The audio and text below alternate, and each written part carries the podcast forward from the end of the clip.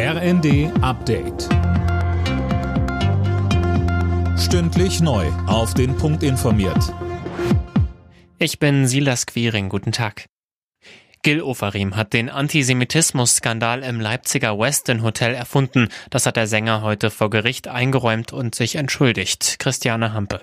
Das Verfahren wurde daraufhin eingestellt. Gil Ofarim muss 10.000 Euro zahlen. Der Richter sagte in seinem Schlusswort, mit seiner Entschuldigung habe Gil Ofarim den guten Ruf des Hotelmanagers wiederhergestellt und könne so seinen eigenen guten Ruf wiedererlangen.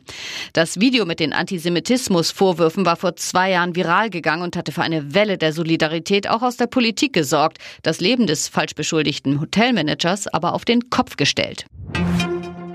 Das Urteil des Bundesverfassungsgerichts zum Haushalt war so nicht vorhersehbar. Das hat Bundeskanzler Scholz in einer Regierungserklärung im Bundestag gesagt. Jetzt herrsche aber Klarheit und man werde den Haushalt entsprechend ändern. Aber der Staat wird seinen Aufgaben auch weiterhin gerecht.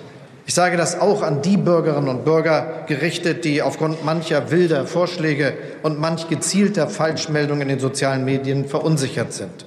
In ihrem Alltag hier und heute ändert das Urteil des Bundesverfassungsgerichts nichts, völlig unabhängig davon, ob Sie Kindergeld oder BAföG bekommen, eine Rente oder Wohngeld.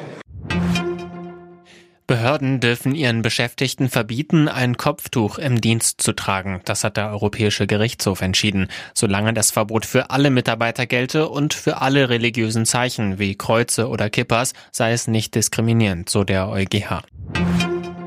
In der Fußball Champions League könnte Borussia Dortmund heute vorzeitig den Sprung ins Achtelfinale klarmachen mit einem Sieg gegen AC Mailand. RB Leipzig hat das schon geschafft. Mit einem Erfolg bei Manchester City wäre aber noch der Gruppensieg drin. Beide Spiele steigen 21 Uhr. Alle Nachrichten auf rnd.de